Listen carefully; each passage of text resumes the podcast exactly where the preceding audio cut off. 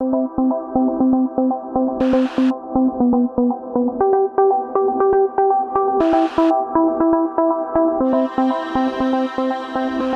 é o Direito ao Pé do Ouvido, podcast com as aulas e palestras da Escola Superior do Ministério Público de São Paulo. Neste episódio, você poderá aprender um pouco mais sobre a Lei de Violência Institucional, tema debatido no webinar realizado pela escola em parceria com o Ministério Público de São Paulo. A exposição foi feita por Rogério Sanches Cunha, promotor de justiça do MPSP. Foi debatedor Tiago Albeste, delegado de polícia do Rio Grande do Sul, e a mediação ficou a cargo de Yolanda Serrano, promotora de justiça do Ministério Público de São Paulo. Venha para a aula de hoje.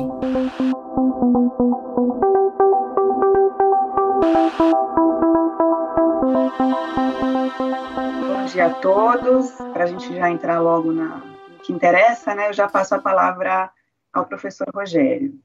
Bom dia a todos, bom dia a todas. Sem maiores delongas, eu quero convidar a Yolanda, convidar o Tiago para que comentem sempre que necessário o que eu estou falando. Ou seja, vamos transformar esta palestra numa palestra com três digitais: a minha, a da Yolanda e a do Tiago. Então, por favor, me interrompa, eu vou usar um material, gostaria de ser interrompido, alertado se eventualmente cometi algum equívoco, se tiverem que complementar alguma coisa, emitir alguma crítica, por favor, fiquem à vontade.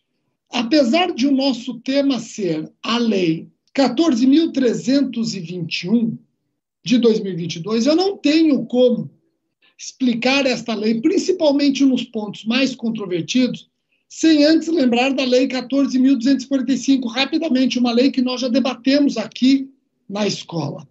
Então eu pergunto, quais as finali qual a finalidade das duas leis? Elas têm uma finalidade comum. A finalidade das duas leis, obviamente, coibir a prática de atos atentórios à dignidade da vítima e de testemunhas. E quando eu penso na prevenção, coibir, impedir a prática de atos atentórios à dignidade da vítima e de testemunhas, claro que eu estou querendo impedir a revitimização ou vitimização secundária. Só para a gente trabalhar num campo conhecido, a vitimização pode ser primária, secundária, e fala-se até em vitimização terciária. A vitimização primária é aquela que decorre direta e imediatamente da prática delitiva. Esta lei está preocupada com a vitimização secundária, produto da equação que envolve as vítimas primárias e o Estado em face do exercício do controle formal. Em outras palavras, é o ônus que, o ônus que recai na vítima em decorrência da operação estatal para apuração e punição do crime. Antes de prosseguir explicar a vitimização terciária, vamos lembrar que a partir do momento em que ocorre o crime, a vítima vai ter que percorrer o corredor do sistema de justiça criminal. E é nesse corredor do sistema de justiça criminal que eu percebo um campo fértil para revitimização ou vitimização secundária, um campo fértil para a violência institucional. Então, eu insisto muito nesse corredor que vai desde a porta da delegacia até a saída da porta do fórum, passando pelos institutos de perícia, passando por atendimentos de assistentes sociais, psicólogos e etc., conselho tutelar. Então, nesse corredor, eu posso ter um campo fértil para a violência institucional.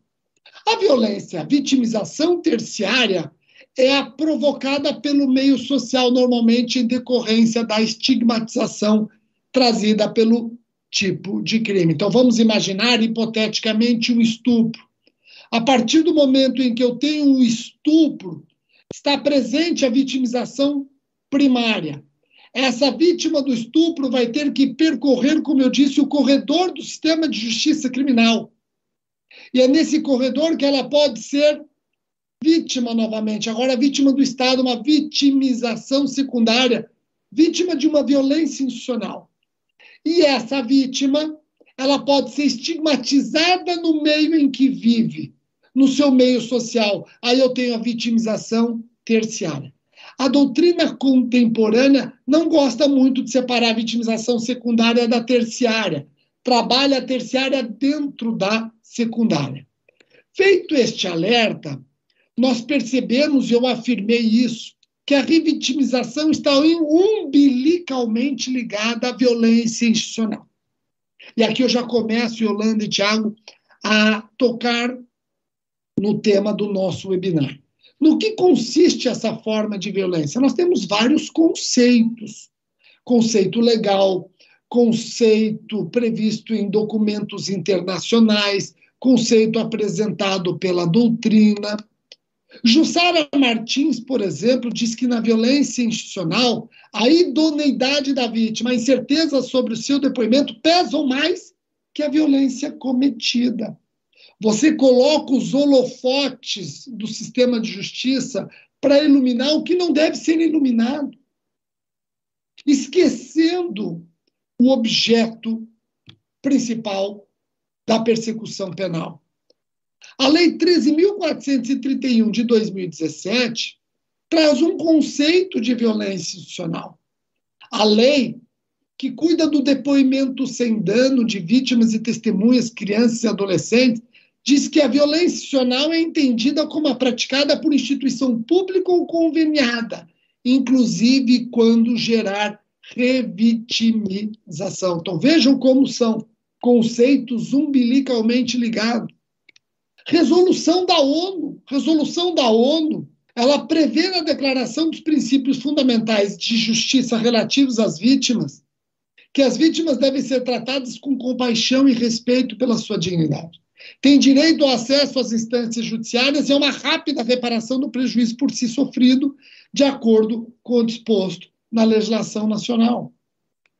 Ainda nessa seara de conceitos, eu lembro resolução do CNJ, Resolução do CNJ 254 acaba definindo violência institucional contra as mulheres.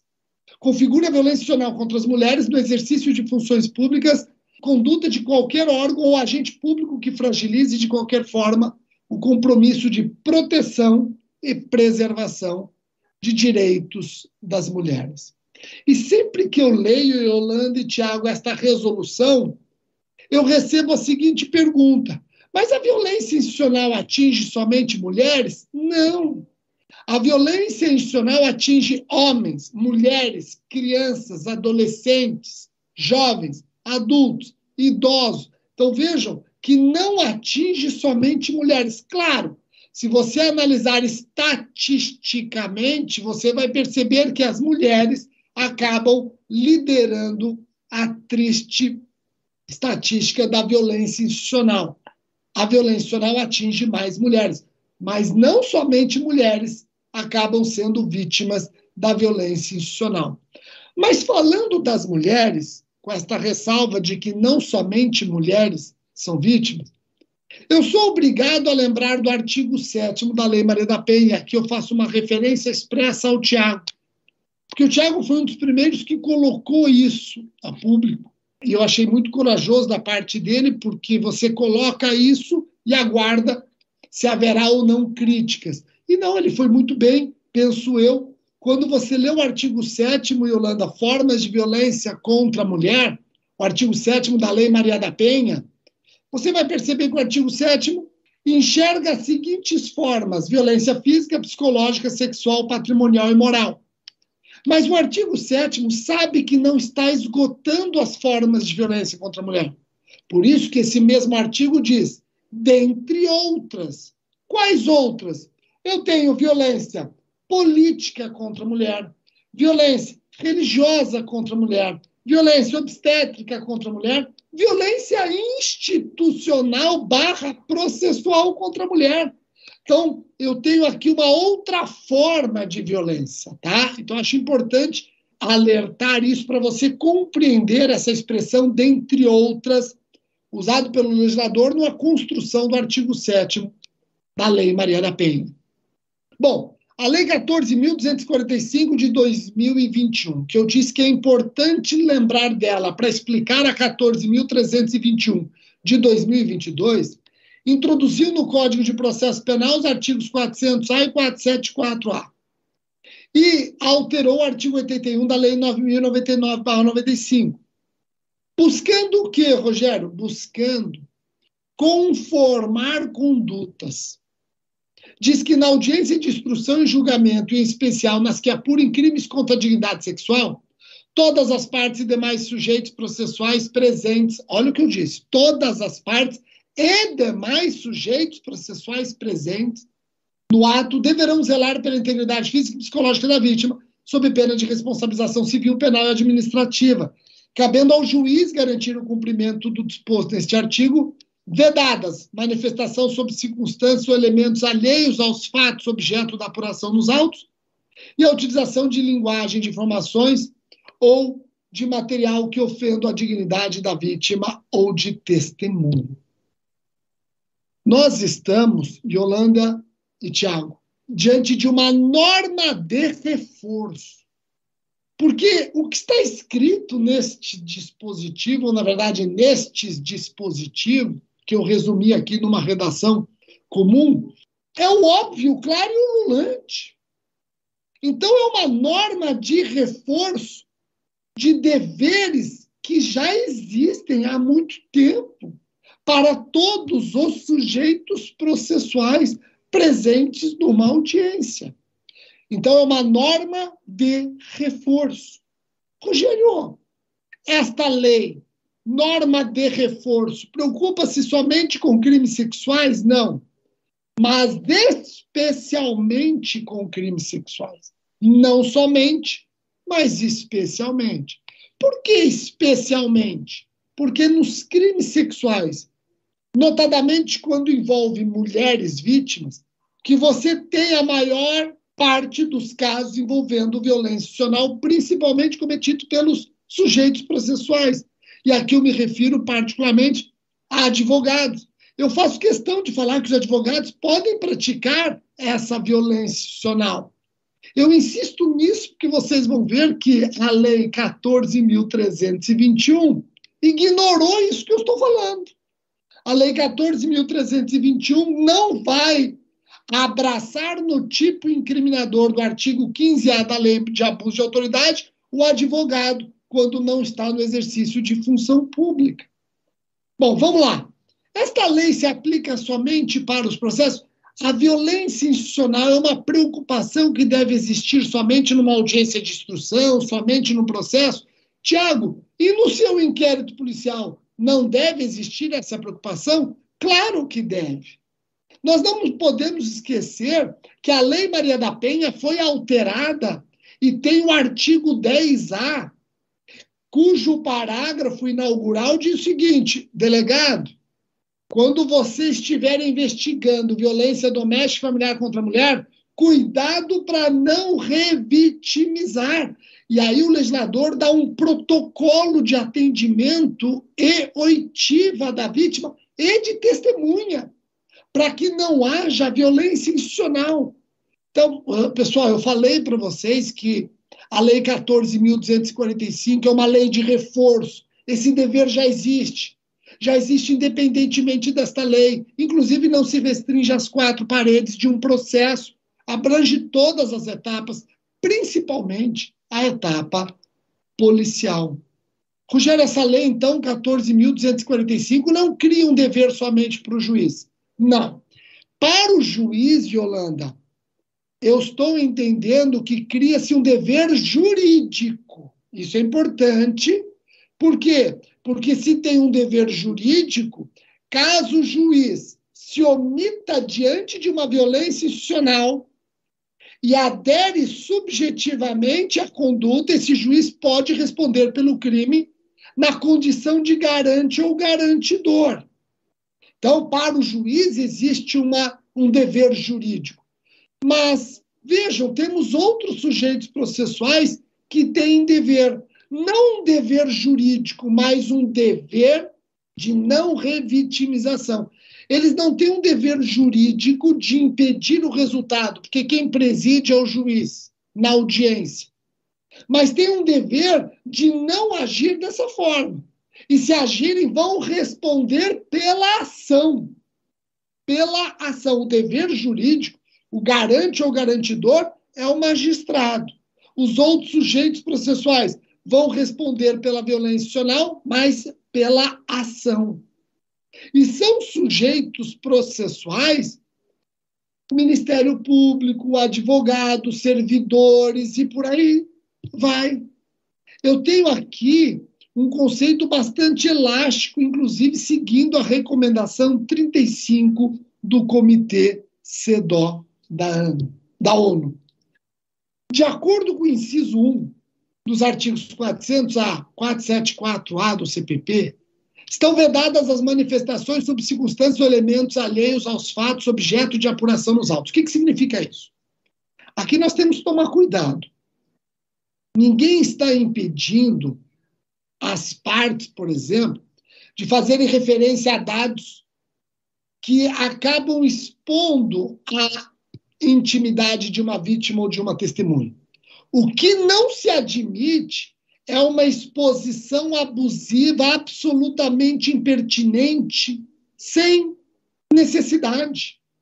Então, aqui eu quero dar um exemplo, porque eu acho importante nós debatermos isso aqui, Holanda eu, eu, e, e Tiago, porque eu, eu já levei esse caso para uma discussão entre colegas e, e, e vi que havia resistência. Então, numa audiência, Tiago, de instrução e julgamento envolvendo estupro. Estupro de uma adolescente com 13 anos, Yolanda. Eu, Rogério, eu, claro, hoje me valendo do depoimento sem dano, que nem sempre é observado. Às vezes essa vítima está lá na audiência sem ter a intermediação de profissionais, como manda a Lei 13.431.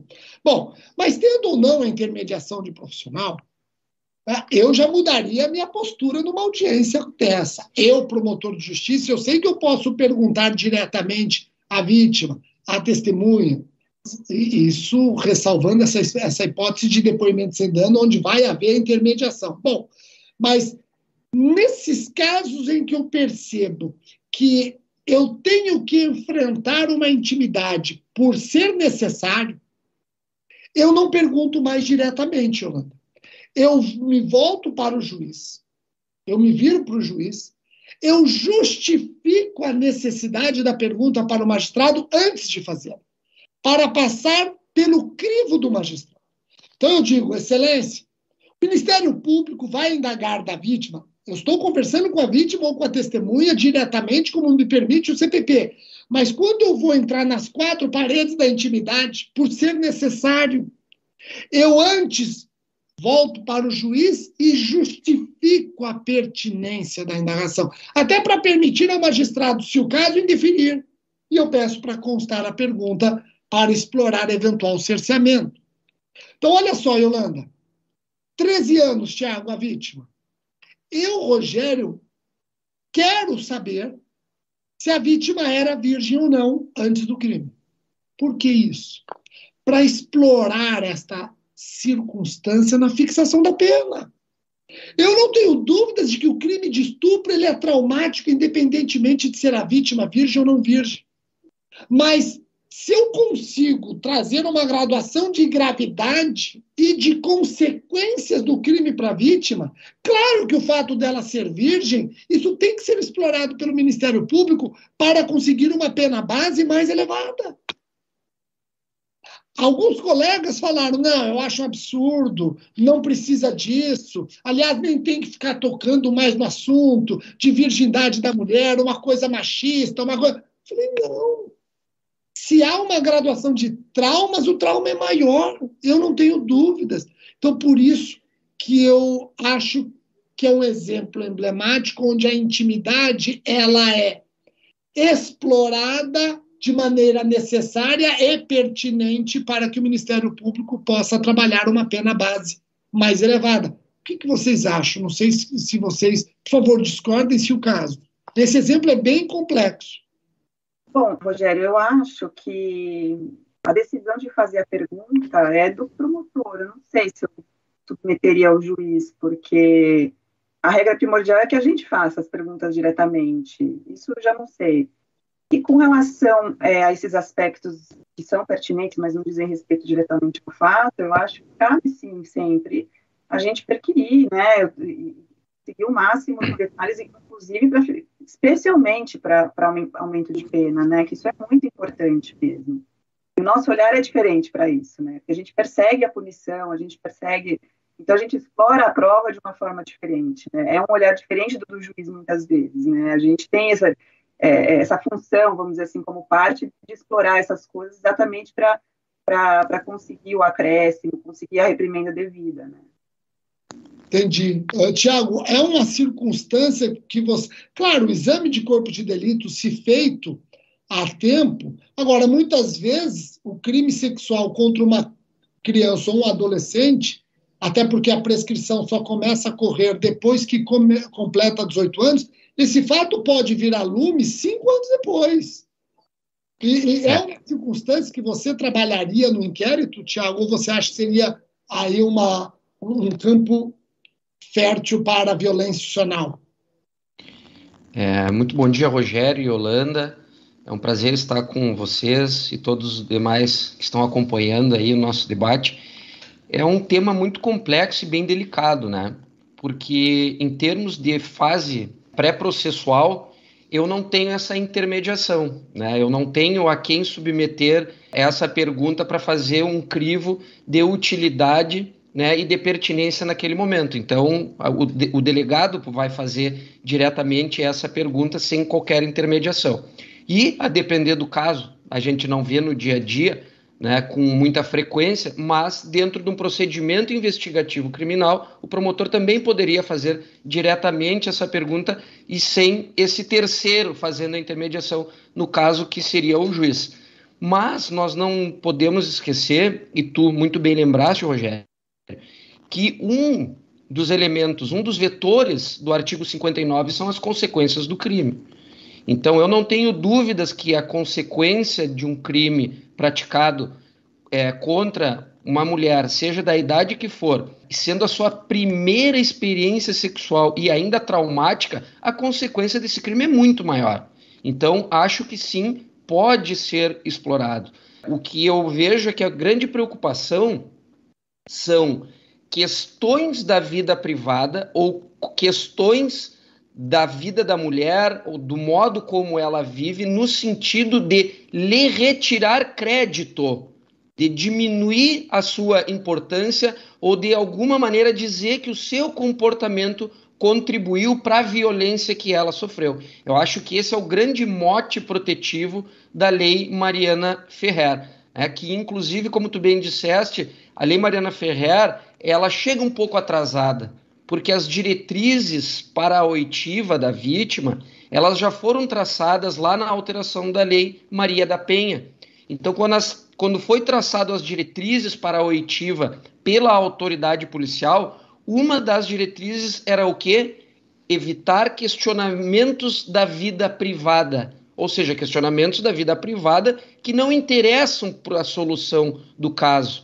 E aí, quando tu vê esses questionamentos da vida privada, o que, que seriam esses questionamentos da vida privada que devem ser evitados? São aqueles que constituem o quê? Manifestação sobre circunstâncias ou elementos alheios ao fato objeto da apuração dos autos. Ou seja, a lei Maria da Penha, com a alteração que sofreu em 2017, ela vem e dialoga com a alteração promovida pela lei Mariana Ferreira. Então, acho que o descrédito ao comportamento da vítima, perguntado de forma a retirar, a prejudicar, muitas vezes, inclusive, e a confundir a análise dos fatos, é que é vedado por essa legislação que alterou aí, principalmente, o Código de Processo Penal e a Lei é, 9.099. Perfeito. É o que eu penso, assim, é, até comungamos bastante só dizer o seguinte, Yolanda, eu concordo muito com você que o protagonismo da audiência de instrução é do Ministério Público. Aliás, o Supremo acabou recentemente dizer o seguinte: o juiz não assume esse protagonismo na audiência, que eu vou anular o processo.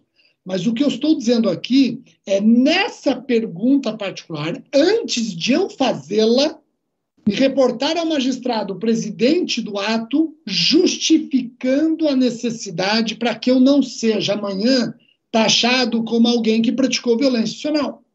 É, é, é, é nesse sentido. É mais para mostrar o seguinte, advogado, eu também quero a mesma postura sua.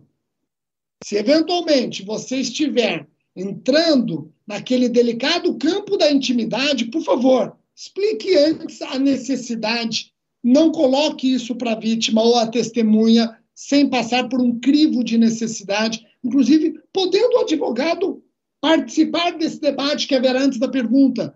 Agora, eu também quero a mesma preocupação da outra parte, entendeu? É mais nesse sentido, Yolanda, que eu coloco. Estratégia, né, Rogério? É, mas concordo com você. Estratégia. É, o protagonismo. Interessante, sim. É, é, essa expressão que o senhor Jó, eu acho muito legal. Estratégia. É uma estratégia até para mostrar uma postura que você terá naquele processo de parte e que a outra parte tem a mesma postura. Bom, o inciso 2 trata de provas relacionadas ao objeto dos autos mesmo nesse caso, há limites na sua produção, não se admite excesso de linguagem, informações ou qualquer material ofensivo às vítimas ou testemunhas. Veja, não se admitem excessos. Eu já vou comentar daqui a pouquinho a 14321 e acho importante ouvir o, o, o Tiago como delegado, porque o Tiago tem um, uma conclusão, ele até tem uma fala que eu acho muito legal, que é nós não vamos conseguir inibir 100% uma violência institucional. É, não tem como você, por exemplo, querer perseguir a pena sem que a vítima, pelo menos uma vez, revive aquele momento traumático. Não tem como, não tem como. Aliás, convenhamos, ela vai ter que reviver algumas vezes, infelizmente. Seja quando conversou com uma assistente social, seja quando conversou com o um conselho tutelar, o que nós temos que fazer é impedir que ela reviva abusiva, excessiva, desnecessariamente.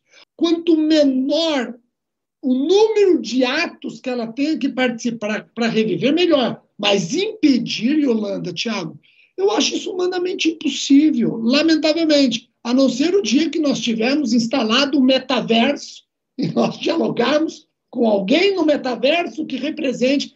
Porque senão, eu falo isso porque, olha, é, é, é, nós não temos que, uh, de repente, jogar por água abaixo a persecução penal em nome de um absoluto impedimento da violência. Isso é humanamente possível, isso é utópico.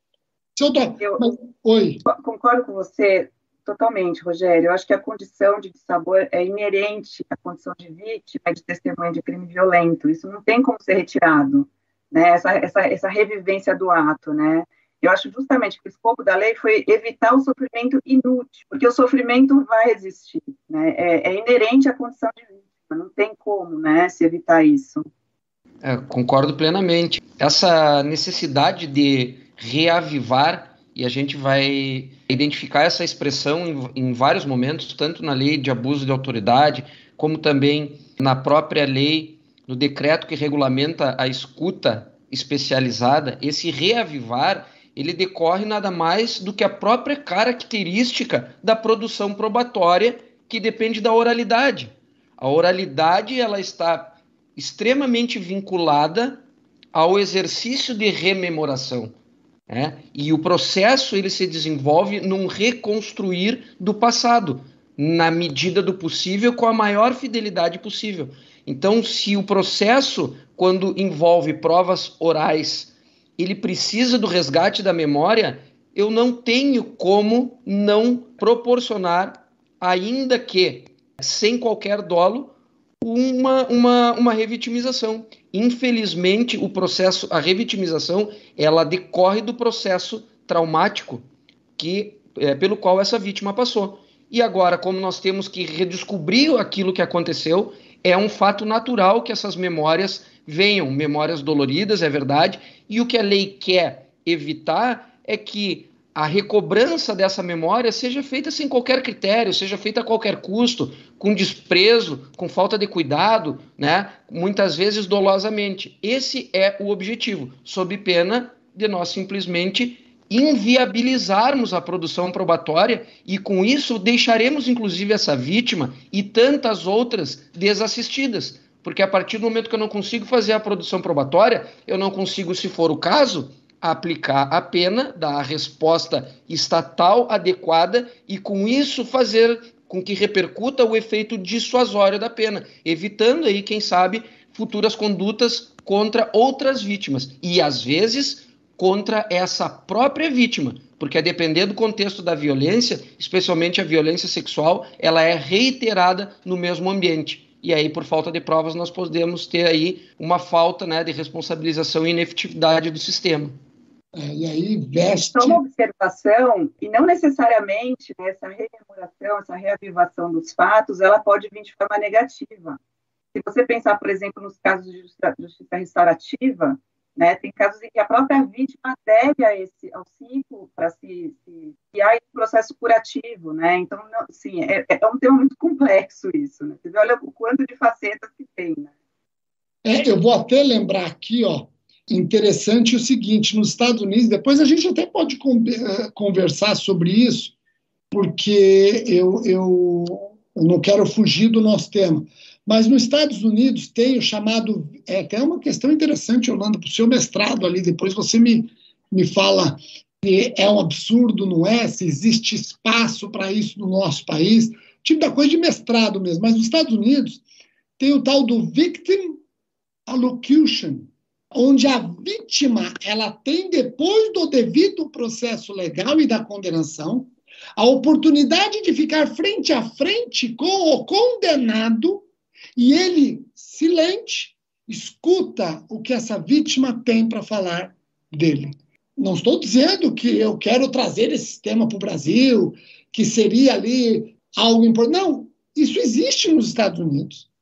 Isso existe como uma prestação de contas do sistema para a vítima e uma oportunidade da vítima frente a frente com o agressor, se ela quiser. Não se impõe esse encontro. Oportuniza-se o encontro para que a vítima possa falar para o seu agressor aquilo que talvez ela gostaria de falar e nunca teve oportunidade. Isso aconteceu, e está no YouTube até, naquele caso do técnico de ginástica olímpica das ginastas americanas, lembra, Yolanda? Várias ginastas foram abusadas sexualmente e depois que ele foi condenado a, se eu não me engano, prisão perpétua, acho que não há pena de morte no estado que ele foi condenado, mas foi condenado à prisão perpétua ou a uma prisão há 200 anos, que parece que dá mais ou menos a mesma coisa.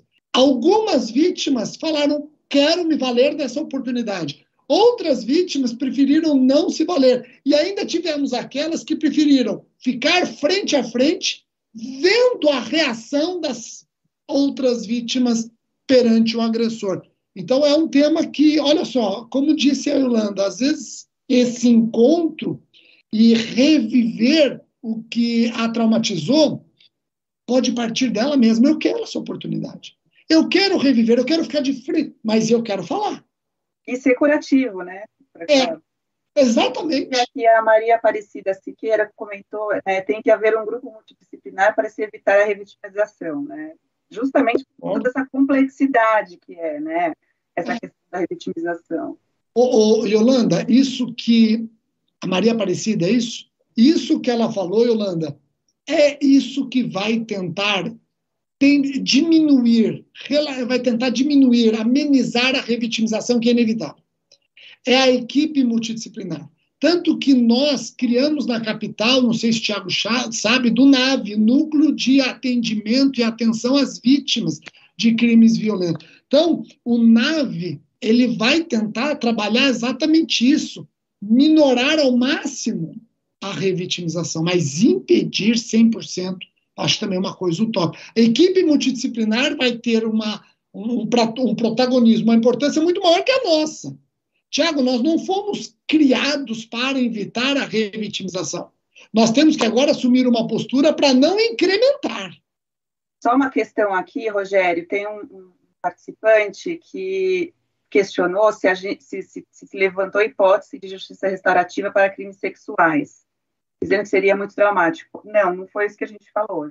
Estávamos falando genericamente sobre as possibilidades existentes no plano fático em que a revitimização pode acontecer, a rememoração dos fatos pode acontecer. Ninguém sugeriu, foi pelo menos de minha parte. Exatamente, mas uma coisa, mas um detalhe. Há doutrinadores que trabalham muito bem a justiça restaurativa e não restringe o tipo de crime, viu, A justiça restaurativa, quando ela vem, ela quer ser um modelo de justiça e ela não vem somente para trabalhar no furto. Tanto que o Código de Processo Penal, que está em gestação no Congresso, capitaneado inclusive por um colega do Tiago Albech, que é deputado federal, que é o João Campos, eles colocam até a justiça restaurativa em crimes dolosos contra a vida. Então, quem pensa em justiça restaurativa, tem doutrinadores que eles querem uma justiça restaurativa efetivamente como um novo modelo de justiça. Tá? Eu também concordo com a Holanda que se nós vamos começar a aprender a justiça restaurativa, que não aprendamos dos crimes sexuais, vamos começar a aprender em outros tipos de crimes, aprender a mexer com a justiça restaurativa para depois saber como e quando e se devem ser aplicada em todos os delitos. E com todo cuidado, né? Seria um negócio assim altamente disciplinar, enfim, com, com, aliás é assim, né, que Sim. Na, na, prática. Hoje em dia, até onde eu sei, com crimes menores, né, de menor relevância. Dando sequência, descumpridas estas vedações, Yolanda, descumpriu as vedações, por exemplo, uma parte fez pergunta que acabou invadindo desnecessariamente ou de forma abusiva a intimidade da vítima ou de uma testemunha. Eu tenho a ilegalidade da prova? Quando a gente lê os artigos que eu li, você enxerga alguma consequência processual? Ele fala em responsabilidade administrativa, civil e penal. Mas ele fala alguma consequência para o processo? Não fala. O legislador optou por não estabelecer uma sanção processual para o descumprimento dessa vedação.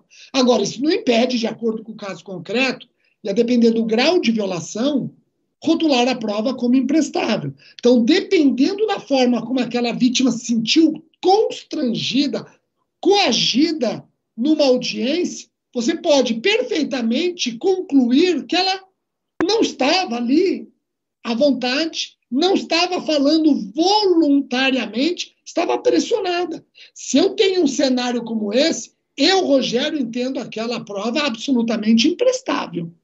Absolutamente imprestável. Rogério, mas eu acho que nesse ponto, desculpa te interromper, se reconhecido o crime, supondo que, que se reconheça a prática do crime naquele processo, eu acho que aí a prova é, é, é ilícita mesmo, assim, acho que aí não teria nenhuma dúvida. Né? Eu, eu, eu não sei, sabe por quê, Yolanda? Vamos imaginar o seguinte, o promotor de justiça, ele abusivamente distrata. É, promotor de justiça menoscaba. Eu tenho que falar promotor de justiça, não posso falar do advogado, que só promotor de justiça é alcançado pelo artigo 15A da Lei de Abuso de Autoridade. Mas então vamos colocar, e é até mais confortável colocar o promotor de justiça nesse cenário. Vamos imaginar que a vítima vai e se retrata, Yolanda. A vítima diz: não, na verdade não aconteceu desse tipo, e o promotor fica fulo fica enfurecido, ele não se conforma da vítima estar se retratando e começa a intimidá-la. O promotor de justiça começa. Tá... Ela insiste na retratação. Eu entendo que essa retratação dela é imprestável. Ela foi firme. Mas eu acho que o promotor de justiça cometeu crime. Então veja como eu não necessariamente, claro, se há o crime, nós temos que, com uma lupa, reanalisar aquela prova produzida com uma lupa, vamos ver até que ponto ela foi constrangida. Mas pode acontecer, Yolanda, porque uma coisa é ela dizer, ah, tá bom, vai, então eu vou confirmar tudo que eu falei na delegacia com medo do promotor de justiça. Aí você tem razão. Aí você tem o crime e uma prova imprestável. Agora, se ela mantém a retratação com uma certa serenidade na medida do possível, ela mantém a retratação. Eu acho então, que. Então, mas aí entra uma outra questão, porque do parágrafo primeiro não é um crime de resultado, não teria que alcançar o resultado para ser configurado o crime. eu acho que o resultado que se fala ali é da vítima ser revitimizada. Não diz respeito necessariamente à validade ou não da prova, se a prova uh, foi ou não produzida, desfeita. Eu acho que o resultado ali é o resultado que se busca impedir com a própria lei, que é a revitimização. Entendeu? Eu já vou chegar nesse ponto e eu acho importante a gente voltar nesse assunto, que eu acho que, que vai ficar bem bacana. Eu já estou indo para lá, quer ver? Ó?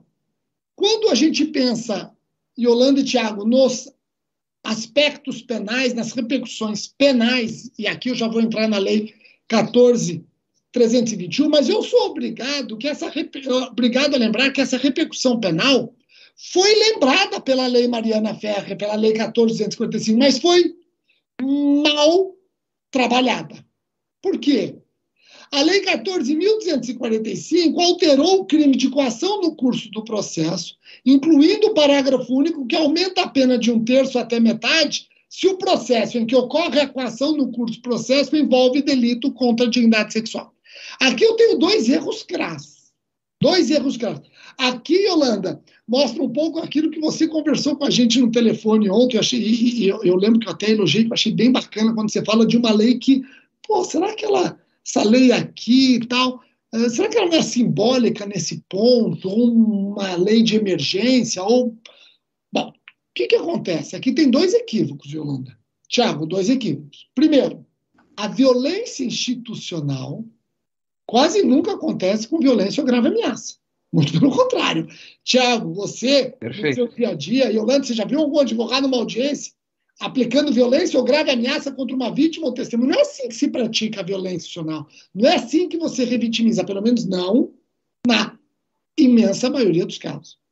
Então já errou em ligar a violência institucional necessariamente ao 344. Outra coisa, ele colocou no parágrafo único uma causa de aumento para crimes contra a dignidade sexual. Mas peraí. E outros crimes que podem também sofrer essa violência gravíssima, que é a violência dentro de uma coação no curso do processo. Feminicídio, por exemplo. Feminicídio. Uma lesão corporal no ambiente doméstico e familiar, aliás, é o que nós mais nos deparamos. Um crime não contra a dignidade sexual, contra a pessoa, e o sujeito ativo do crime querendo convencer aquela vítima ou testemunha a não depor contra ele. Então, olha que interessante. Eu acho que errou pela segunda vez em restringir o parágrafo somente para crimes dignidade sexual. É que aqui, Yolanda, lembrando o que você falou ontem, claro que o legislador ficou na cabeça com aquele triste caso da Mariana Ferro. Concordo plenamente com a Yolanda quando ela ontem conversou e falou nesse direito penal simbólico, porque efetivamente a gente vê que a inserção no 344 decorre do quê? De um apelo que foi originado num caso concreto.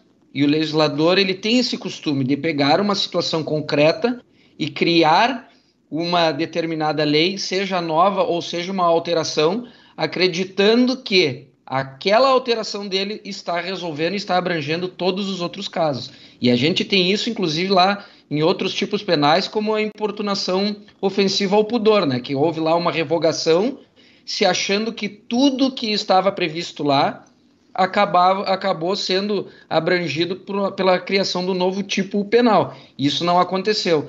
Então, quando a gente faz uma alteração legislativa, deveria se preocupar com as questões do entorno. E é por isso que o nosso ordenamento jurídico acaba sendo uma colcha de retalhos em que a gente tem respostas para uma coisa e não tem respostas para outras, né? E, e, e, até avisar, viu, Tiago e Holanda e a Milene, Logo teremos que ter um outro evento aqui na escola superior, porque está para ser sancionada a lei em Riborel. E a lei em Riborel, ela vai trazer mudanças no homicídio, ela vai trazer mudanças nos crimes contra a honra, ela vai mudar a prescrição, prescrição em crimes contra criança e adolescente só começa a correr depois que completar 18 anos. Então vai trazer mudanças inclusive no campo da Lei Maria da Penha, aliás, vai ser uma lei que vai emprestar todas as medidas protetivas da Lei Maria da Penha para que.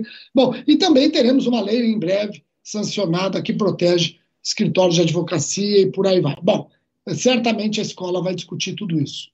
Agora eu entro na lei 14.321, mas peço a todos desculpa por ter trabalhado bastante a 14.255, mas vocês vão perceber que esse trabalho, essa discussão que travamos eu, Yolanda e Tiago, essa discussão, esse trabalho são importantes porque vão ajudar a resolver várias questões controvertidas que surgem na Lei 14.321, publicada dia 31 de março, introduzindo um novo tipo penal na Lei de Abuso de Autoridade, é o artigo 15A, que possui a seguinte redação: violência institucional. É crime de abuso de autoridade submeter a vítima de infração penal ou a testemunha de crimes violentos a procedimentos desnecessários, repetitivos ou invasivos que a leve a reviver sem estrita necessidade a situação de violência ou outras situações potencialmente geradoras de sofrimento ou estigmatização.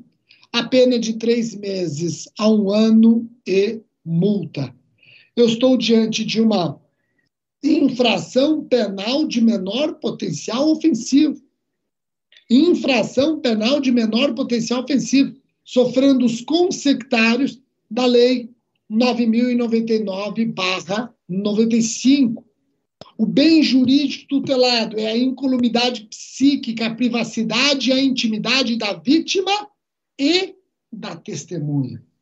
Eis o bem jurídico tutelado. Agora, estando na lei de abuso de autoridade, claro que eu tenho outros bens jurídicos interligados, né? Eu tenho até a própria moralidade da administração pública, a eficiência da administração da justiça e por aí vai. Esse é o ponto nevrálgico da lei. A partir do momento que o legislador resolveu incluir o novo crime na lei de abuso de autoridade, ele restringiu o sujeito ativo ao agente público, servidor ou não, que no exercício de suas funções ou a pretexto de exercê-las, abuse do poder que lhe tenha sido atribuído. Por que isso, Rogério? Porque a partir do momento que ele inclui esse crime na lei de abuso de autoridade, os potenciais sujeitos ativos são aqueles do artigo 2 da mesma lei. Rogério, e o advogado pode figurar como sujeito ativo? Bom, eu vou dar minha opinião, coloco para o Orlando e o Tiago, mas toda essa explicação inicial serviu para você perceber que a Lei 14.245 quer impedir a revitimização, trazendo um dever para todos os sujeitos que atuam no processo, inclusive o advogado, obviamente. E não podemos esquecer que o advogado exerce uma função essencial à administração da justiça. Está lá na nossa Bíblia política. Então, alguns, Yolanda e Tiago, falaram para mim: ah, eu já sei por que, que o advogado não é sujeito ativo de violência institucional. Porque quando você vai no conceito de violência institucional, e eu li conceito em resolução do CNJ, conceito em resolução da ONU, conceito em lei, essa violência institucional está atrelada mais ao Estado. Sim, eu não tenho dúvida, mas você vai me dizer que o advogado é função essencial à administração da justiça e exerce uma função então, importantíssima nessa persecução penal, o Supremo Tribunal Federal já decidiu que a OAB acaba sendo uma autarquia profissional que não se sujeita nem à administração direta ou indireta, mas essencial à administração da justiça. Então, eu, eu vou até pedir a opinião de vocês. Eu acho que o advogado, fazendo às vezes da defensoria pública, Aí eu não tenho dúvida, está no exercício de uma função pública, mas se ele não está fazendo, às vezes, da defensoria pública, o defensor público, eu não tenho dúvida que está abrangido. Mas o advogado que não está fazendo, às vezes, da defensoria pública, ele é um advogado particular, ele escapou do artigo 15A da lei de abuso de autoridade, mas não escapou de crime. Eu já vou explicar, na minha opinião, qual tem. Ou, se alguém quiser se adiantar. É, eu concordo, Rogério. O advogado, o particular, o privado, o constituído, ele acaba ficando fora do artigo 15A. A gente tem dentro de um dos conceitos de violência institucional, que inclusive é trazido pelo decreto 9603 de 2018, que é aquele decreto que vem a colaborar, a complementar a lei da escuta especializada. E lá, quando ele fala de violência institucional, ele fala que seria a violência praticada por agente público, agente público no desempenho de função pública. Então, esse conceito né, que vem nos auxiliar, ele exige, digamos, um, uma dupla condição, que seja um agente público no desempenho da função pública. Então, o advogado particular, no meu entendimento, ele não se enquadra nesses conceitos e estaria fora da lei de abuso de autoridade. É bem verdade, sim, que não é por isso que ele ficaria é, imune a outro tipo penal. E a lei cria uma, uma situação bem absurda, né? Porque então, se for um defensor público que está numa audiência e pratica algum abuso, é punido pela lei. Se não, se for um advogado particular, não. E sem motivo nenhum para o descrime, né? Assim, para esse tratamento desigual, né? Não tem nenhuma razão para essa, essa diferença. O grande... É uma falha mesmo. E, e essa... Uma falha, para mim, foi Talvez uma falha... Talvez o legislador ter colocado esse crime no, contra a administração da justiça, né? Perfeito. Ele teria, perfeito. sabe qual, uh, Yolanda, perfeito, sabe o que ele teria que ser? O 344, letra A. Porque o 344, com ação no curso de processo, já se aplica a todos. Exatamente. Colocasse o 344, letra A, mais óbvio. Aí houve um trabalho e, e colocando na lei de abuso de autoridade, você tira uma parcela importante de atores, não estou falando de coadjuvantes, atores principais no sistema de justiça criminal. Tiago, eu estou falando de uma categoria que aparece na Constituição porque assim ou é função essencial à administração da justiça. É claro que nós não podemos não levar as últimas consequências disso, mas, por exemplo, o fato dele não estar imune a outros tipos penais pode é, amenizar esse efeito. Mas a partir do momento em que eu tenho um regramento pesado com relação aos agentes públicos que, por exemplo, participam de uma audiência de instrução e eu não tenho esse mesmo nível de cuidado com relação a, por exemplo, o advogado particular, como que fica a paridade de armas na audiência de instrução, por exemplo? Então, também é um ponto que há que se questionar. Mas veja bem, vou dar minha opinião aqui, Yolanda e Tiago, e queria até ser corrigido se eu me equivocar.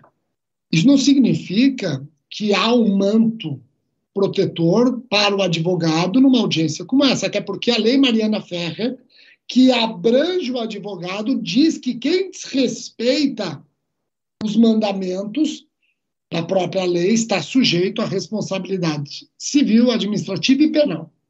Claro, artigo 15A da Lei de Abuso de Autoridade não será responsabilidade penal do advogado particular mas tem responsabilidade. Se for vítima mulher, aqui só vai abranger vítima mulher. Se for vítima mulher, eu vou trabalhar imediatamente com violência psicológica. Artigo 147b. Se ele humilhá-la, se ele menosprezá-la, se ele intimidar, artigo 147b. Artigo 147. Isso porque eu não estou imaginando chegarmos às raias de uma coação no curso do processo, né? Se chegarmos na raia de uma coação no curso processo, até o 15A desaparece para aplicarmos o crime mais grave. Então, se o advogado chegar às raias de uma coação no curso do processo, o promotor de justiça chegar às raias de uma coação no curso do processo, esqueça o 15A, é o 344.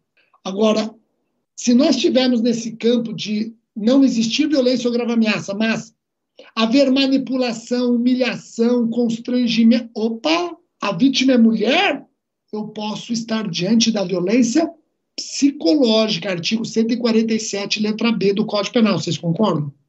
Concordo, e fazendo até um, um link com a, o ponto anterior que a gente comentou, eu, no primeiro momento, tendo a classificar essa prova como ilícita, porque ela, ela violou o direito à privacidade, o direito à intimidade, né, feriu direitos da personalidade então eu tendo muito a classificar essa, essa prova como ilícita.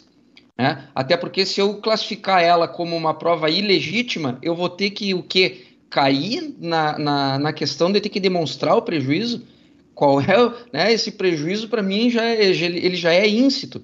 É, então, eu considero que, inclusive, essas violações em audiência, num primeiro momento, a minha opinião é no sentido de se considerar uma prova ilícita. É que eu penso o seguinte, viu, Tiago e Holanda?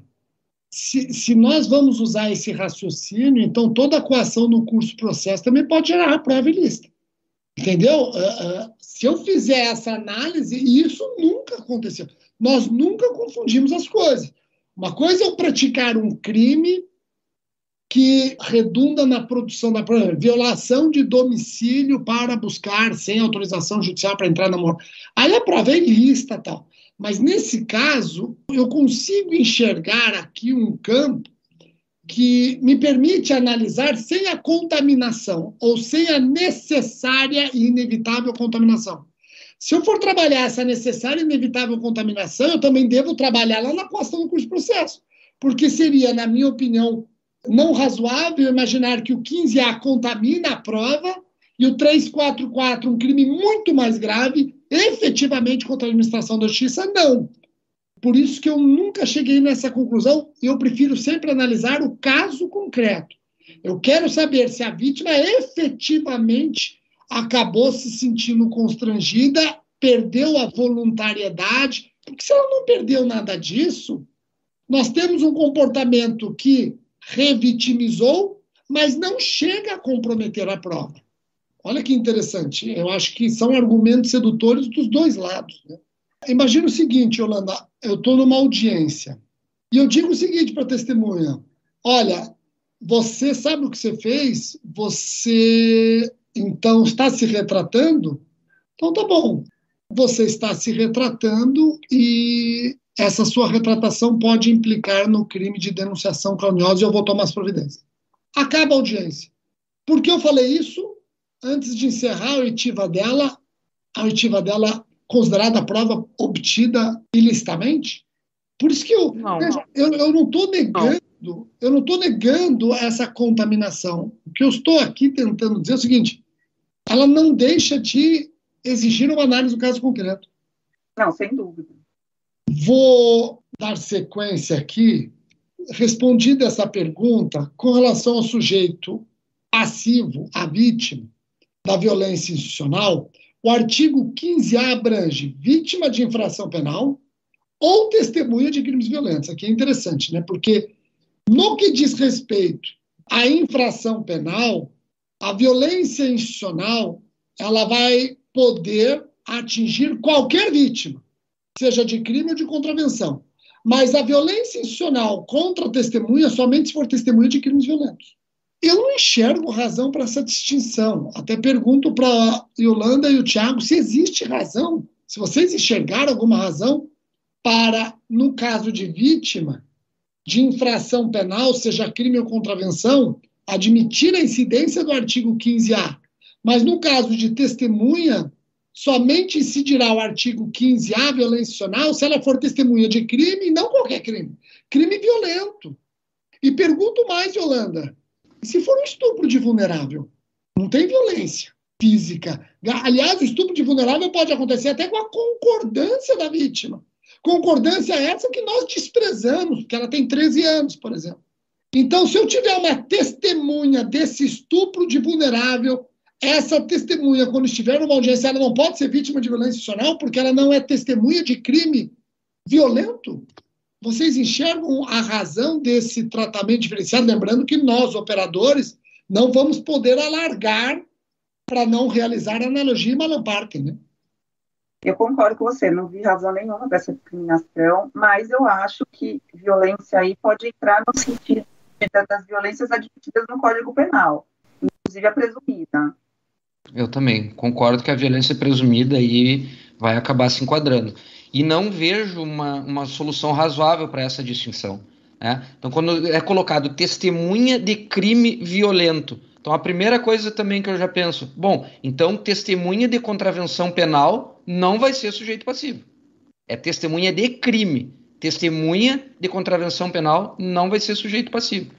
E se é uma testemunha de crime violento. Uma testemunha de uma receptação qualificada, se for uma testemunha de uma organização criminosa, tá fora. Não vai ser. Não, porque testemunha de crime não violento não é sujeito passivo. Então eu vi uma, com, né, vi uma grande salada de fruta, né, que mais exige esforço mental para compreender do que uma utilidade prática, na verdade. E aí eu aproveito para trazer mais uma questão para o Rogério e para o Thiago, né, que, que, eu fiquei pensando, né, sobre esse, esse fato de testemunha de crime, né, supondo que uma testemunha, por exemplo, de um homicídio, né, e se alega a legítima defesa, né, reconhecida a legítima defesa, não haveria crime. Aí a pessoa, então, não, não, não teria ser sujeito passivo do crime. Eu acho que aí está no sentido, bem observado, Yolanda, eu acho que aí está no sentido de testemunha de fato previsto como crime. E não o crime em si. Testemunha de fato previsto como crime. Já tem essa discussão, né, Yolanda?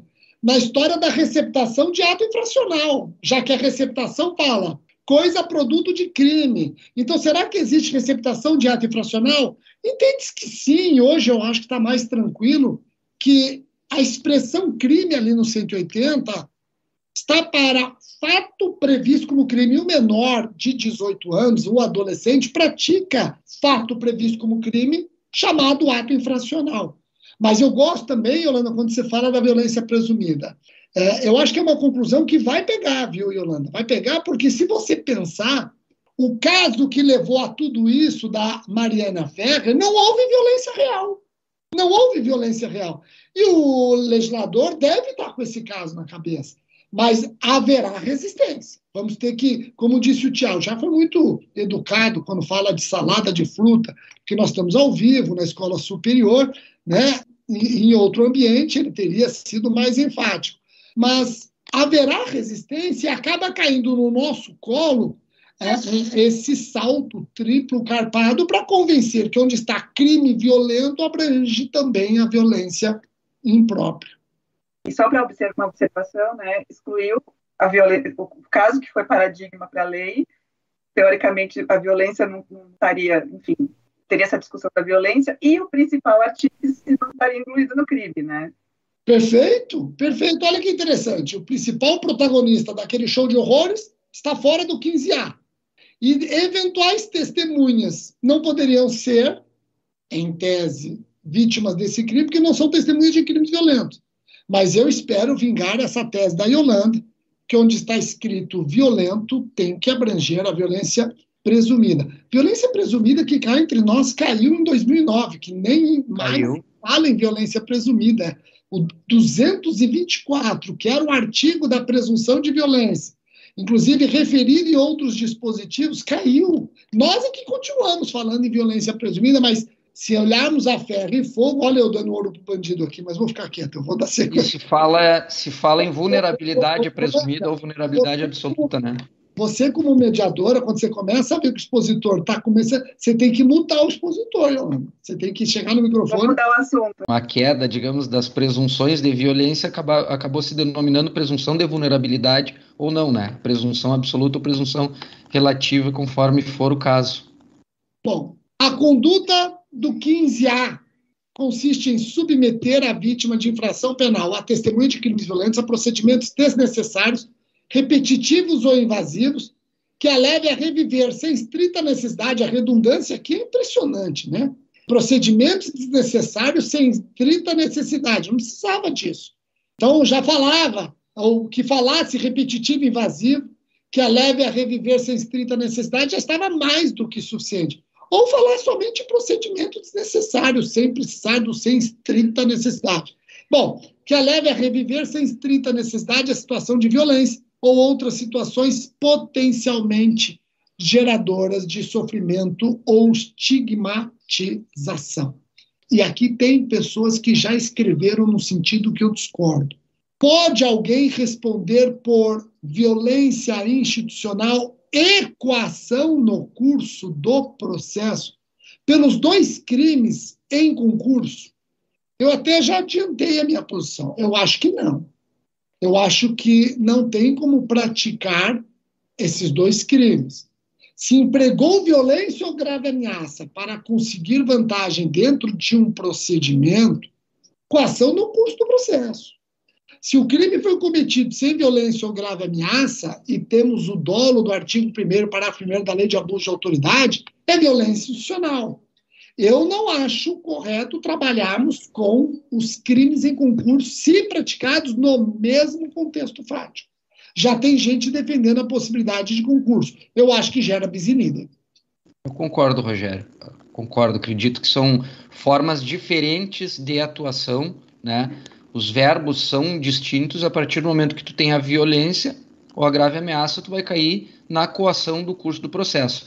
o que eu identifico que vai ser uma zona, não, não chego a dizer cinzenta, mas que vai poder conversar um pouco mais com a coação no curso do processo, para ver se é coação ou é abuso de autoridade, são nas formas majoradas. Porque nas formas majoradas eu tenho intimidação. E aí a gente vai poder discutir o limite entre a intimidação e a ameaça. E aí sim é que posso ter uma dúvida. Mas o caput em relação ao 344 do Código Penal, eu acredito também que não tenha como haver o concurso.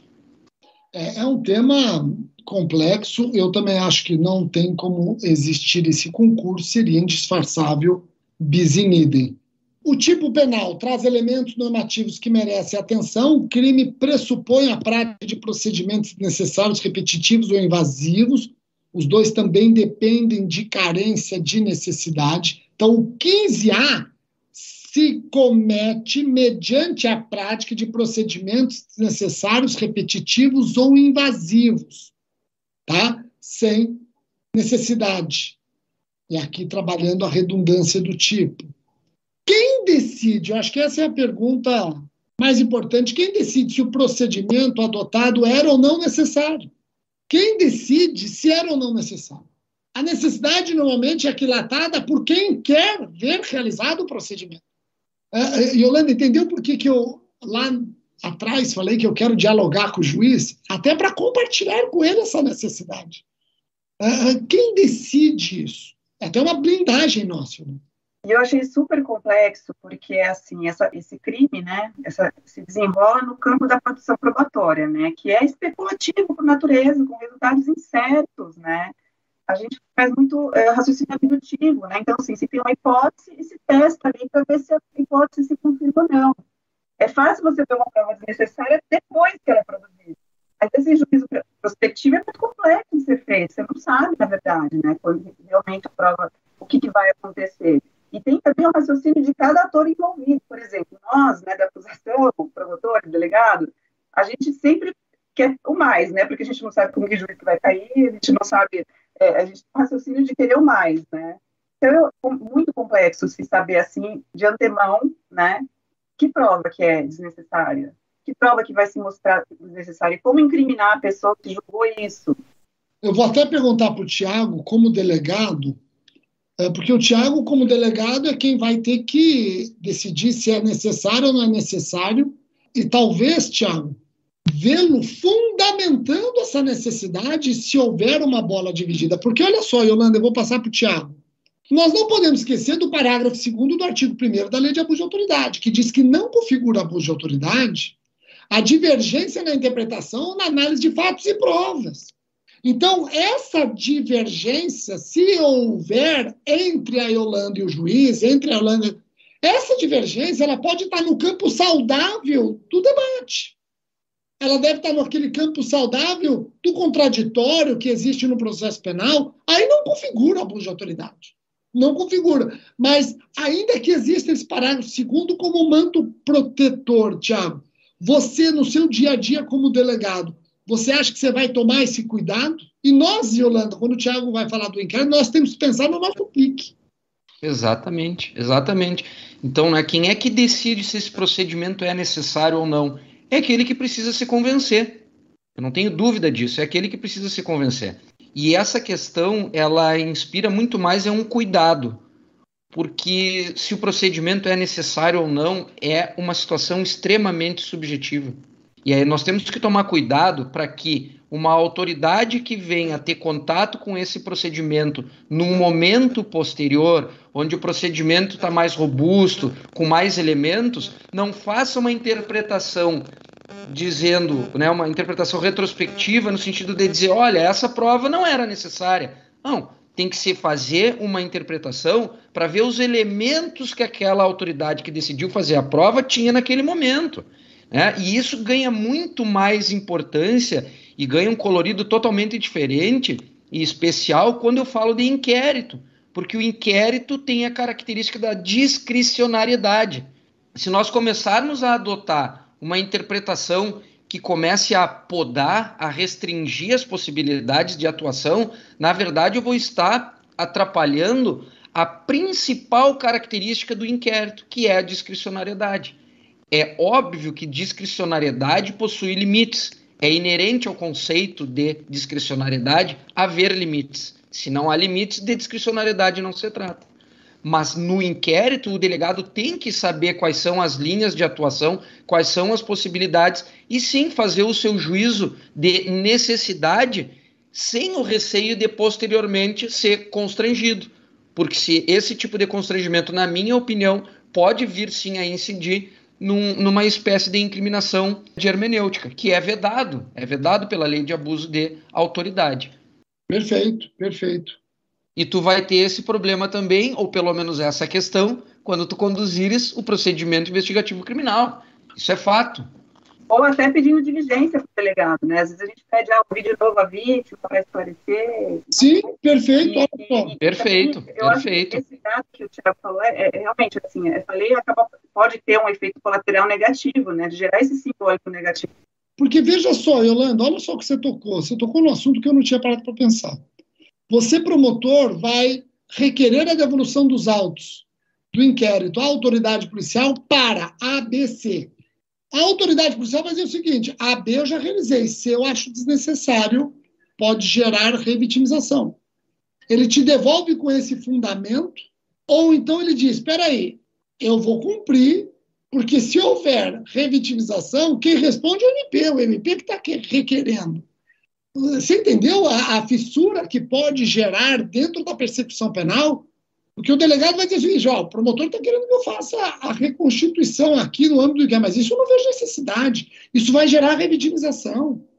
O delegado fundamenta e devolve. E você é, ele pode falar que não é obrigado a cumprir ordem manifestamente legal. Eu acho que vai criar esse campo. E acaba, e acaba gerando uma discussão que, além de desnecessária, é prejudicial. Porque lá na frente a defesa vai explorar isso. Olha só, houve até um debate, uma discordância sobre a necessidade ou não dessa diligência. Então, se ela acabou sendo feita, olha aqui, ó, ele obviamente vai sustentar que ela era desnecessária. Tanto que alguém, antes dele mesmo, enquanto parte, alegou que era desnecessário. Agora, eu vejo, né, com um resumo de tudo isso, que a grande pedra de toque de tudo isso é a finalidade especial da lei de abuso da autoridade. Então, isso é o que vai garantir a tranquilidade para que o trabalho seja executado. Se não tem o fim de prejudicar ninguém, se não tem sentimento de satisfação pessoal. Aqui, ó. As coisas. Aqui, Tiago, ó. Não sei se você quer ler aqui, ó. ó. O crime é punido a título de dolo. Vontade consciente de submeter a vítima de infração penal testemunho de que há procedimento desnecessário, repetitivo, etc. Não podemos esquecer que os crimes da lei de abuso de autoridade exigem um elemento subjetivo especial estampado no parágrafo 1 do artigo 1. O agente tem que agir para satisfazer, por capricho, satisfazer interesse pessoal, prejudicar ou beneficiar. Esse é o dispositivo segurança, na verdade. Né? É ele que assegura que a gente não sofra aí indevidas pressões, é, como crimes de hermenêutica, enfim, né? E agora essa possibilidade de abuso de autoridade por uma possível interpretação de que o procedimento era desnecessário. Com relação à consumação, há uma divergência quando que se consuma esse crime do artigo 15A, se ele é material, formal ou de mera conduta. Eu entendo que o crime é formal. Tem gente já escrevendo que o crime é material. E aonde que eu concluo que o crime é formal? Eu concluo lendo o artigo 15A, deixa eu até voltar aqui na redação dele, olha o que ele diz, ó. Ou outras situações, inciso 2, potencialmente geradoras de sofrimento ou estigmatização. Esse inciso 2 é um inciso que me permite concluir que o crime é formal. Agora, tem corrente já lecionando que o crime é material.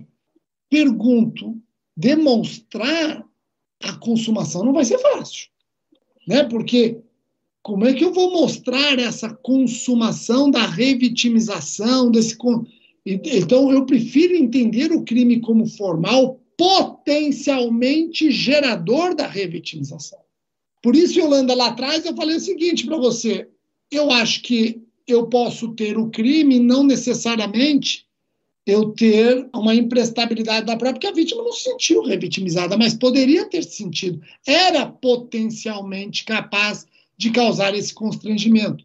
Mas se é formal o material, está gerando debate já, viu? Está gerando um debate na doutrina. É, eu acho impossível, né, devassar a consciência da vítima para saber se realmente houve a vitimização ou não, qual foi o impacto, né? Isso é uma prova impossível, né? E vejam que essa situação ela pode ficar um pouco mais aguda, depois o Rogério vai falar, quando eu passar para as causas de aumento.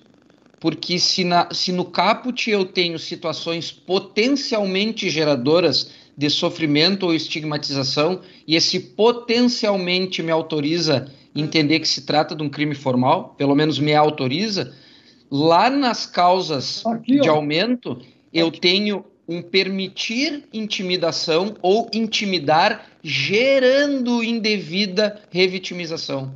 Então vejam a dificuldade que vai se criar nessa causa de aumento. Então daqui um pouco vai ter quem faça uma, uma divisão de que as situações do caput são situações de crime formal, mas as situações de causas de aumento exigem aí esse resultado material que é o gerando indevida revitimização. Ô, ô, Tiago, eu vou até colocar aqui a primeira causa de aumento. Ó. Se o agente público permitir que terceiro intimide a vítima de crimes violentos, gerando indevida revitimização, aplica-se a pena aumentada de dois terços. Então, aqui eu tenho um crime punido na condição de omissão, é uma omissão, e é uma omissão para aquele que se coloca até como garante. Né? Então, se o agente público permitir que terceiro intimide vítima de crimes violentos, gerando indevida revitimização. Então, aqui parece que eu tenho que ter a revitimização ocorrida, aplica-se a pena de dois terços. Então, não só eu estou punindo uma omissão, mas uma omissão imprópria geradora de resultado ou não impeditiva de resultado material. É isso, Tiago, que você está falando? É isso. Eu acho que permite essa, permite essa interpretação. A partir do momento que ele coloca gerando indevida revitimização, me parece que ele quer um resultado material. E aí, nas causas de aumento seriam materiais, enquanto o caput seria formal. É uma possível interpretação. É, eu gosto do potencialmente lá como já sendo um ato de revitimização. Então, aí eu acabo dialogando essa causa de aumento com aquele inciso 2, ainda dentro de um perigo. Gente, o legislador não foi fiel à redação que ele mesmo criou. Olha só por que, que eu digo isso, Yolanda. Perfeito. Ó, leia o parágrafo primeiro. Se o agente público permitir que terceiro intimide a vítima de crimes violentos. Então, ele esqueceu da testemunha, e no caso de vítima, ele já não quer mais qualquer crime e muito menos contravenção penal. Você viu como eu tenho aqui o legislador não sendo fiel nem ao caput? Sabe o que parece? Que eles falam o seguinte: ó, você, Yolanda, você fica responsável pelo caput. Você, Tiago, você vai redigir um parágrafo primeiro e deixa que eu redija um parágrafo segundo e a gente junta tudo depois, sem ligar lé com. É, foi feito um Frankenstein aí nessa lei. É, ó, o parágrafo primeiro desprotegeu a vítima de crimes não violentos, sendo que o caput está preocupado com vítimas de qualquer crime, e o parágrafo primeiro ignorou a testemunha. Ignorou a testemunha. Então, uh, fica parecendo o seguinte: olha, se for um terceiro intimidando, etc., testemunha, de, testemunha, você não vai ter a proteção que você acha que tem no caput. Veja que, que e isso não Como foi. Se importasse menos, né? Realmente, né? É, é, esses fatores de discriminação que foram criados pela lei sem razão prática, né? Sem fundamento. Bem, a razão foi o que eu falei para você ali, é um pouco a regra da galinha. Bota a vítima de violento aqui, bota a vítima de crime ali, bota. É meio a regra da galinha. E, o, e em outros momentos, se a gente parar para analisar, o legislador, vamos, vamos chamar assim, poeticamente, de que ele resolveu adotar um sistema de diálogo das fontes.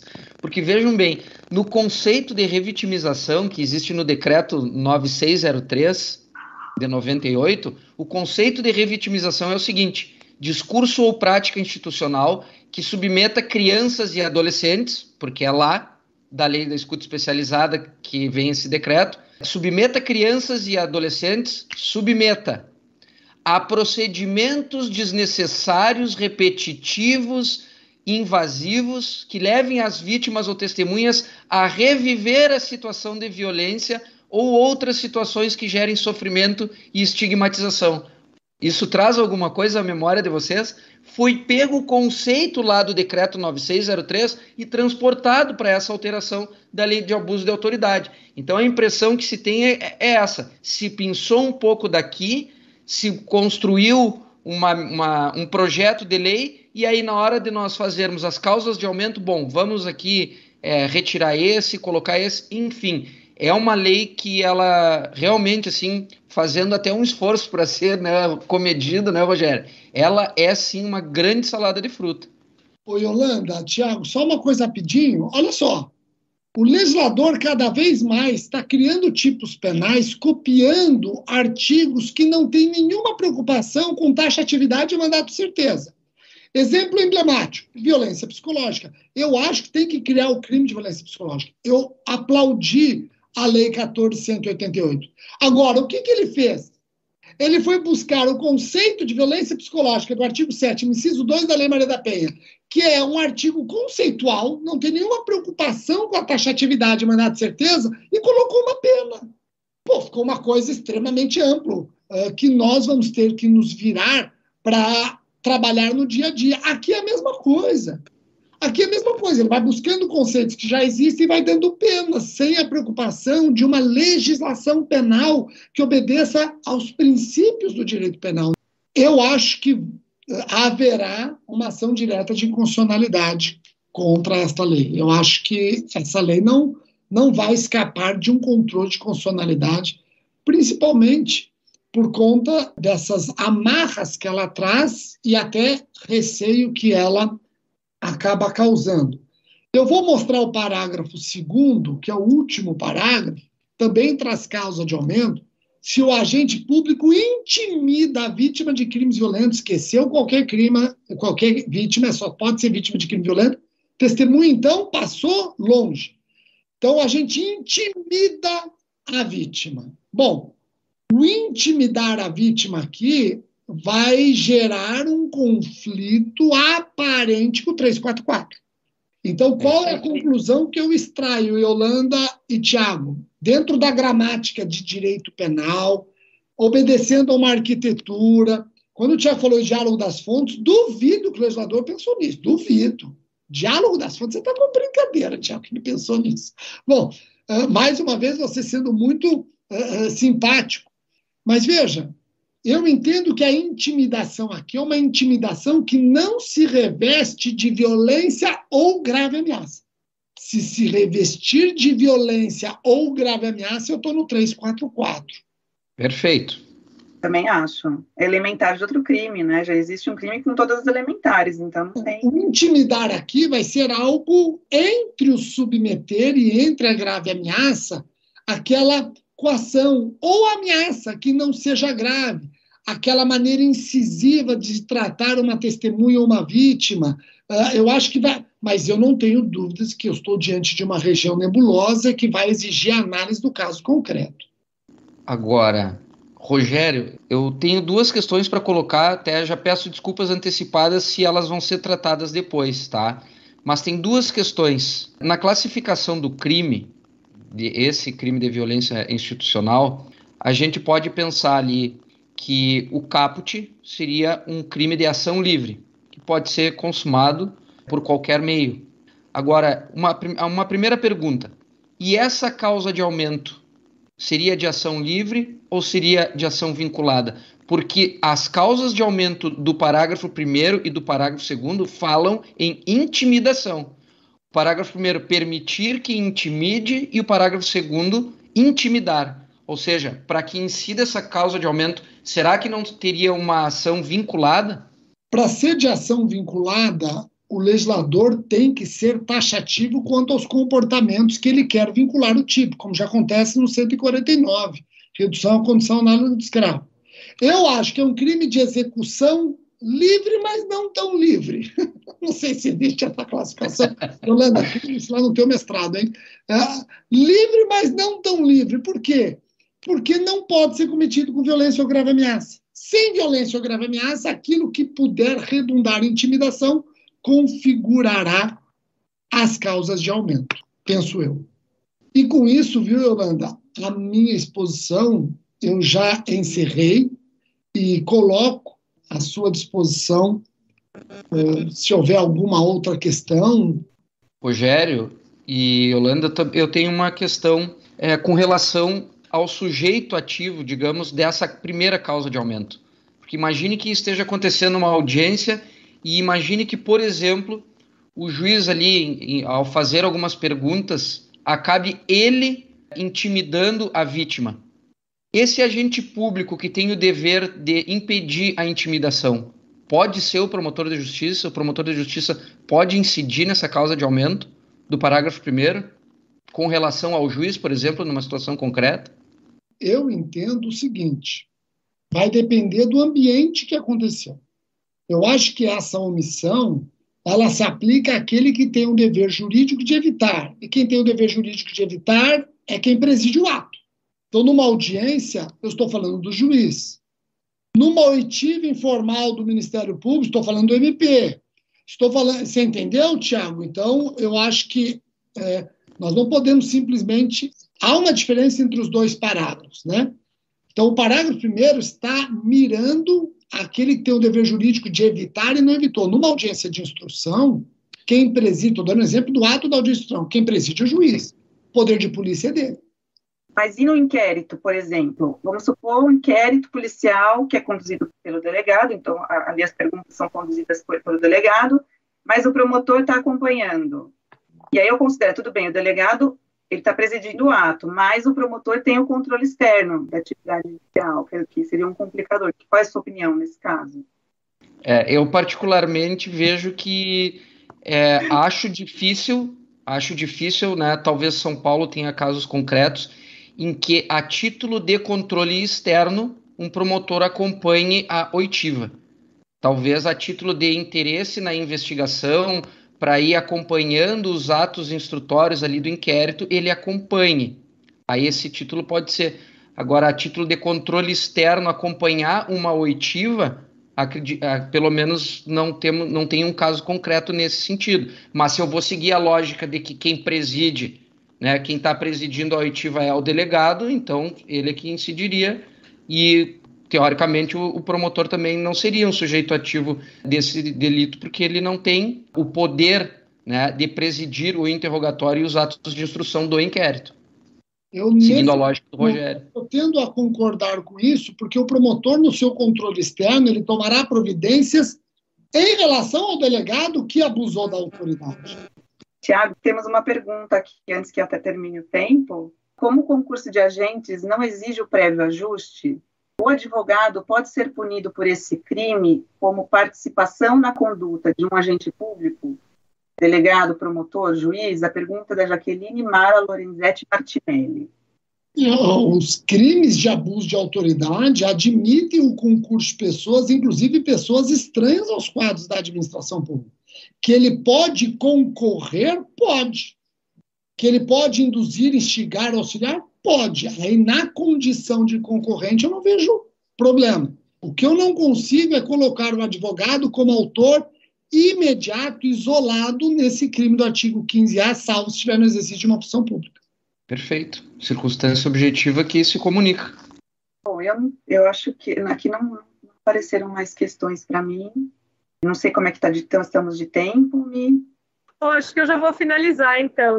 Muito obrigada por essa manhã, acho que foi fantástica, extremamente proveitosa para quem assistiu. É um tema que vai ter repercussão na atividade diária ali do promotor de justiça, como a gente pôde observar pelos debates, gera questões que ainda vão ser discutidas. E agradecer, agradecer a presença de vocês, a participação, agradecer a equipe da escola que está aqui para nos ajudar, nos socorrer com qualquer problema na, na pessoa da Aline e da Patrícia. Agradecer o pessoal de Libras, que também está proporcionando aqui a tradução desse evento para todo mundo e agradecer a participação do público, todos aqueles que nos acompanharam nessa manhã e desejar um bom dia de trabalho para todos nós. E até a próxima.